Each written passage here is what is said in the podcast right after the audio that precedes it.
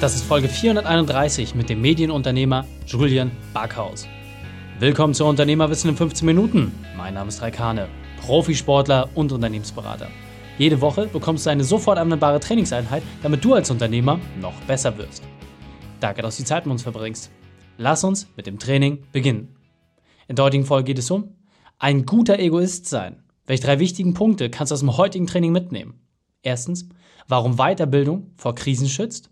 Zweitens, was Unternehmer für die Gesellschaft tun. Und drittens, wieso es um deine Ziele geht. Du kennst sicher jemanden, für den diese Folge unglaublich wertvoll ist. Teile sie mit ihm. Der Link ist reikade.de slash 431. Bevor wir gleich in die Folge starten, habe ich noch eine persönliche Empfehlung für dich. Diesmal in eigener Sache.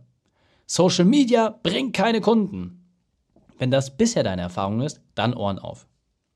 Nummer 1 Unternehmer-Only Podcast in der Dachregion. Top 1% Unternehmensaccounts auf LinkedIn. Täglich neue qualitative Leads über Social Media. Wir haben gelernt, aus Followern Kunden zu machen. Die klassischen Werbeplattformen haben ihr Eigenleben. Durch Inhalte gewinnst du Vertrauen auf eine ganz andere Art und Weise. Wenn das Werbebudget weg ist, werden die Inhalte da bleiben. Und jetzt bekommst du genau diese Strategien, die wir herausgefunden haben, mit an die Hand. Geh auf reikane.de, mache deinen Unternehmertest und qualifiziere dich für eine Zusammenarbeit. Willkommen, Julian Backhaus. Bist du ready für die heutige Trainingseinheit? Auf jeden Fall. Sehr gut, dann lass uns gleich starten. Für alle, die ich noch nicht kenne, mal die drei wichtigsten Punkte in Bezug auf deinen Beruf, deine Vergangenheit und etwas Privates. Äh, ich komme ursprünglich aus Marketing, wollte immer in die Medien, habe dann einen Zeitschriftenverlag gegründet und bin verheiratet und wohne hier in der Nähe von Hamburg. Sehr, sehr cool.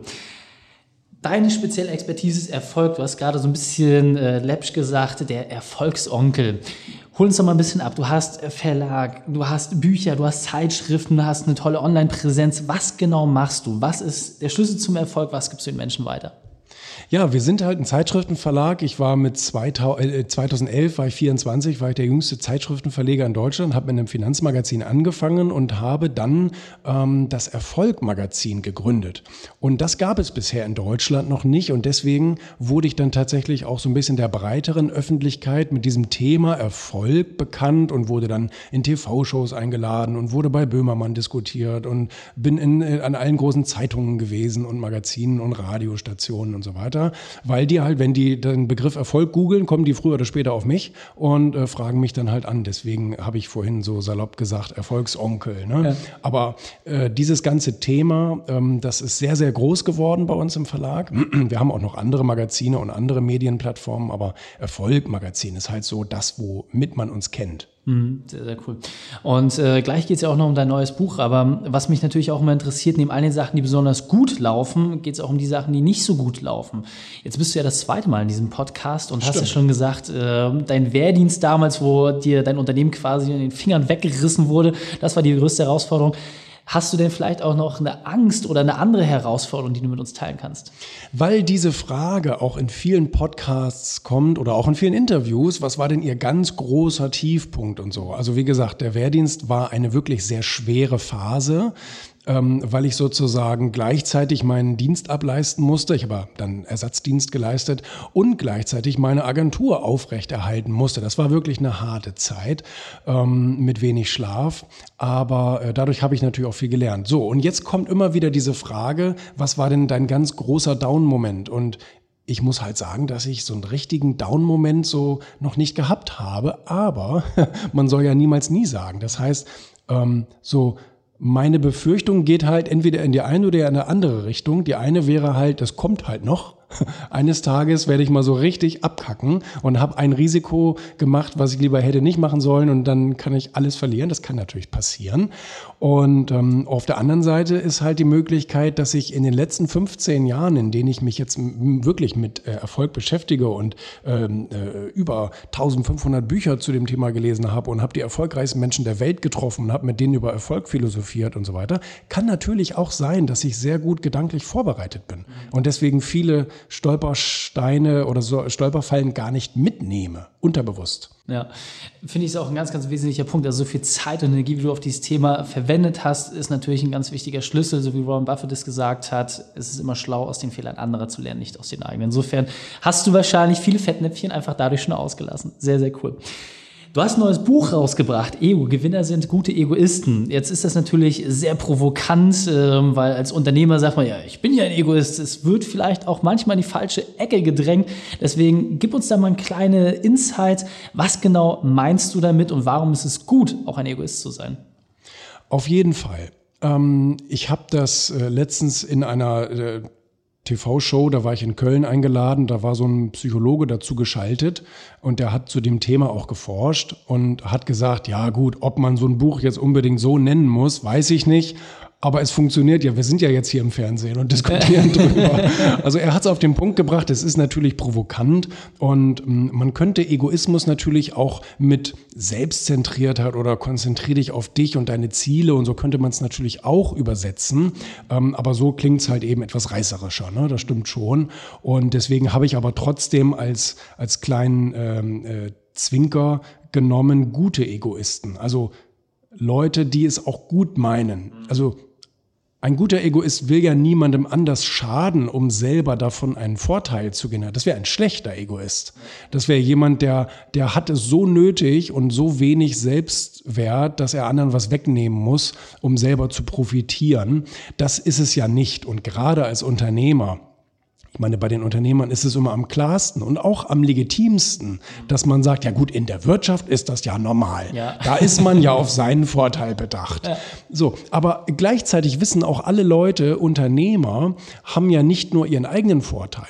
Ich meine, in allererster äh, Linie haben sie erstmal ihr eigenes Risiko. Das steht an erster Stelle, bevor der Vorteil irgendwann am Ende rauskommt. Aber erstmal kommt das Risiko, dann kommen die Mitarbeiter, die man anstellt und denen man Gehalt zahlt, die sich dadurch ein Leben leisten können, die Lohnsteuern, die wir für die abführen, die Kranken- und, und Rentenversicherungen und so weiter, die wir für sie abführen. Dann zahlen wir die Mehrwertsteuern, dann zahlen wir die Gewerbesteuern für den Landkreis, in dem wir arbeiten. Dann leasen wir oder kaufen wir Autos und Büroräume und und so weiter und so fort. Ne? Also wir tun natürlich sehr viel, kaufen Rohstoffe und so. Ähm, wir tun natürlich sehr, sehr viel, dass die Gesellschaft irgendwie auch funktioniert und dass für alle eine Wertschöpfung dabei herauskommt. Ne? Und letztendlich ist es dann ja aber auch gerechtfertigt, wenn der Unternehmer für sich nachher einen großen, fetten Erfolg dabei übrig behält. Ne? Ja, absolut. Was hat dich dazu bewogen, dieses Buch zu schreiben und rauszubringen? Weil ich sag mal, ähm, wenn dein Thema Erfolg ist, geht es ja darum, wie man selber erfolgreich wird, äh, wie man andere Menschen erfolgreich macht. Jetzt mit dem Bereich Ego geht es ja vielleicht, so wie du es auch gerade schon ein bisschen gesagt hast, sehr auf das eigene, ja, das, das Selbstbewusste, vielleicht auch sogar so ein bisschen philosophisches Thema. Was hat dich dazu bewogen? War es selber der Gedanke, dass du sagst, ey, ich will nicht mehr so viel im Außen sein, ich will mich mehr mit mir selbst beschäftigen? Was, was war dein. Also, ich habe immer nach meinem Vorteil gesucht und gemerkt, dass es anderen überhaupt nicht schadet. Ganz im Gegenteil. Es haben immer viele profitiert davon, wenn ich die in ein Projekt mit einbezogen habe, wenn ich bei denen was gekauft habe oder wie auch immer. Also, Egoismus habe ich für mich als etwas Gutes be, be, er, erkannt und habe irgendwie irgendwann in einer SWR-Talkshow gesessen. Die haben mich nämlich zu diesem Thema eingeladen als Bad Guy, ähm, als derjenige, der den Egoismus in dieser großen Runde verteidigt. Und alle anderen waren gegen mich. So, und da habe ich aber gemerkt, in was im schlechten Licht äh, diese Eigenschaft steht. Und da habe ich aber auch gleichzeitig gemerkt, das ist auch der Grund, warum so viele Menschen unglücklich sind und auch nicht erfolgreich sind. Weil Fakt, die Masse ist nicht erfolgreich. Die Masse wird dir sagen, ich bin irgendwie unzufrieden mit meinem Einkommen, mit meiner familiären Situation, mit meinem Beruf, mit allem drum und dran. Und ähm, da habe ich dann gemerkt, es liegt einfach daran, dass die Leute sich um jeden Scheiß kümmern, außer um sich selbst. Und Dazu möchte ich mit dem Buch eben anregen. Das ist ja nicht nur für Unternehmer, ganz im Gegenteil. Es ist eigentlich für, für Menschen, für Privatmenschen, die sich über ihr Leben so ein bisschen Gedanken machen und schauen, wie kann ich eine bessere Beziehung zu anderen oder auch zu mir selbst haben? Wie kann ich mehr Geld verdienen? Wie kann ich fairer behandelt werden und so weiter? Weil du musst es einfordern. Du musst eine Strategie verfolgen, die dir dabei hilft, deine Vorteile zu bekommen. Natürlich brauchst du dabei nicht andere vergessen. Das ist vollkommen legitim, aber die Reihenfolge ist wichtig. Erstmal an meinen Weg und dann schaue ich, wie ich andere einbeziehen kann. Ja für Personen wie dich und mich, die viel auch im Flugzeug unterwegs sind, gibt es ja auch mal diesen Leitspruch, dass du dir erst selbst die Maske aufsetzen sollst, bevor du anderen helfen kannst, weil sonst hast du zwei Leute, die da gerettet werden müssen. Ähm, das ist auf jeden Fall ein ganz, ganz wichtiger Punkt. Was ist denn deiner Erfahrung nach das, was die Menschen am meisten abhält, ein guter Egoist zu sein? Andere Menschen. Das ist das Witzige dabei. Mhm. Wir sind so darauf konditioniert zu schauen, ähm, auf andere. Erstmal die anderen. Gib deiner, erstmal deiner Schwester das Spielzeug. Oder nicht? Äh, sei mal nicht so laut und fordere nicht hier immer deine Sachen ein. Du kommst dran, wenn du gefragt wirst. Und, und das hat sich bei uns so eingeprägt, dass erstmal die anderen und dann wir. Ähm, aber diese Reihenfolge funktioniert nicht, weil es gibt mehr andere als wir. Also das heißt, es gibt immer irgendjemanden um dich herum, wenn du diese Einstellung hast, der irgendwas von dir will. Und wenn du jedes Mal sagst, ja, mache ich, ja, nee, ist klar, ja, bin ich voll dabei, ja, beim Umzug, kein Problem, ich bin immer da, ähm, dann vergisst du deine eigenen Lebensziele zu verfolgen. Hilfst vielleicht anderen dabei, ihrer zu erreichen, aber ähm, vergisst selber für dich das Gleiche einzufordern. Und das hat auch viel mit Selbstwert zu tun. Wenn ich mir selber einen großen Wert beimesse und sage, ich bin es auch wert, dass ich auf diesem Le oder auf dieser Welt was Schönes erreiche, ähm, dann werde ich das auch versuchen einzufordern. Aber ähm, wir haben eben das verlernt. Absolut. Was ist denn äh, ein Punkt, wo du gemerkt hast, okay, das fällt den Leuten besonders leicht, ein guter Egoist zu werden. Also diesen ersten Schritt zu machen, ja, zu sagen, okay, ich konzentriere mich wieder mehr auf mich, weil es gibt auch diesen schönen Spruch aus dem Amerikanischen, wenn ich zuerst an mich selbst denke, dann ist allen anderen auch geholfen, so sinngemäß. Und äh, was ist denn so deine Empfehlung? Was ist der erste Schritt, wie ich ein besserer Egoist werden kann? Ähm, das Bewusstsein äh, dauert manchmal etwas, aber es ist natürlich der Einstieg für alles, dass ich überhaupt erstmal will, dass es mir besser geht. Und äh, dann ist es tatsächlich der Tauschhandel meiner Erfahrung nach, der am einfachsten und am leichtesten für die Leute greifbar ist. Bedeutet, jemand möchte etwas von mir und ich denke, ah, Moment, Moment, ich habe da was gelesen. Was könntest du denn für mich tun?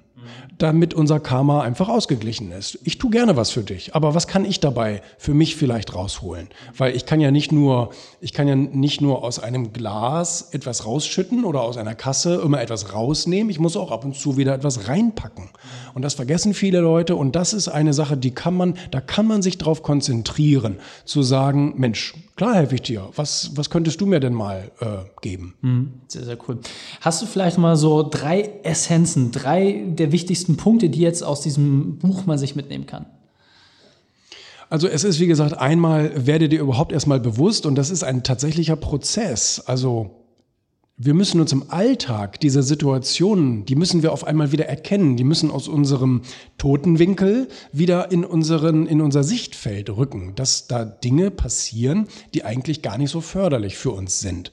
Ähm, manche machen das irgendwie mit einem Gummibändchen oder keine Ahnung, mit, mit, mit einer täglichen Erinnerungsfunktion auf dem Smartphone oder so.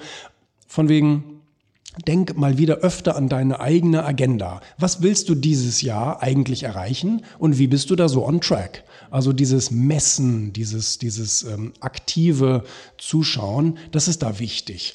Und ähm, dann sind es, wie gesagt, im, im täglichen Leben diese, die, dieses Geben und Nehmen, also dass man dort ein Gleichgewicht reinbekommt und dass man dort darauf achtet.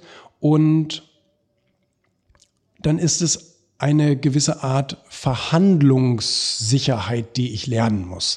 Ähm, wir nennen es einfach mal Verhandlung, weil, weil sie jeder sich da was drunter vorstellen kann. Das muss aber keine berufliche Verhandlung sein. Das können auch private Verhandlungen eben sein, wie zum Beispiel äh, jemand äh, will, dass du ihm beim Umzug hilfst. Ähm, da musst du schauen, äh, in, in, inwiefern kannst du da was zurückbekommen. Und äh, diese Verhandlungen ähm, können überall im Alltag stattfinden. Auch wenn ich in ein Restaurant gehe oder so. Also es muss immer natürlich ein, ein, ein Gegenwert. Wenn ich von jemandem etwas fordere, zum Beispiel ein Gericht, was nicht auf der Karte steht, dann ist klar, dass ich irgendwie versuchen muss, ihm etwas anzubieten dafür, dass er mir jetzt diesen zusätzlichen Aufwand macht. Also diese, diese Verhandlungssicherheit, die muss ich erreichen. Absolut, sehr, sehr gut. Jetzt haben natürlich alle Leute schon ein grobes Bild davon bekommen, aber es lohnt sich auf jeden Fall, dieses Buch nochmal äh, zu lesen und vor allem auch, um diese Bewusstheit zu bekommen. Es ist eine sehr, sehr gute Unterstützung. Deswegen, wie kann man dann am besten mit dir in Kontakt treten? Wie kann ich äh, das Buch erwerben? Welche Eingangstore hast du da für uns? Äh, geh in den Buchhandel und kauf das Buch. Ich habe vorhin in, in ähm, Hamburg gerade in einem äh, Buchladen da einen ordentlichen Stapel gesehen. Das heißt, es ist vorrätig, kannst es überall kaufen, wo es Bücher gibt. Und mich gibt es überall auf den sozialen Medien, egal welche Plattform du nimmst. Okay, sehr, sehr cool. Stuart. Vielen, vielen Dank für das tolle Gespräch. Ich freue mich auf die nächste Runde mit dir. Dankeschön. Die Shownotes dieser Folge findest du unter reikane.de slash 431. Alle Links und Inhalte habe ich dort zum Nachlesen noch einmal aufbereitet. Dir hat die Folge gefallen? Du konntest sofort etwas umsetzen? Dann sei ein Held für jemanden und teile diese Folge. Erst den Podcast abonnieren unter reikane.de slash podcast oder folge mir bei Facebook, Instagram, LinkedIn oder YouTube, denn ich bin hier, um dich als Unternehmer noch besser zu machen. Danke, dass du die Zeit mit uns verbracht hast. Das Training ist jetzt vorbei. Jetzt liegt es an dir. Und damit viel Spaß bei der Umsetzung.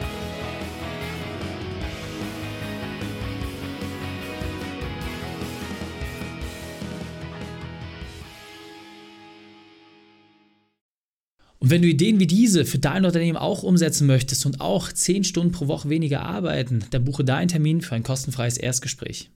Dann sprechen wir gemeinsam und schauen, mit welcher Methode wir dich am schnellsten voranbekommen. Geh einfach auf reikane.de slash Austausch und buche dein kostenloses Erstgespräch. Einfach eintragen und dann sprechen wir schon bald persönlich miteinander. reikane.de slash Austausch.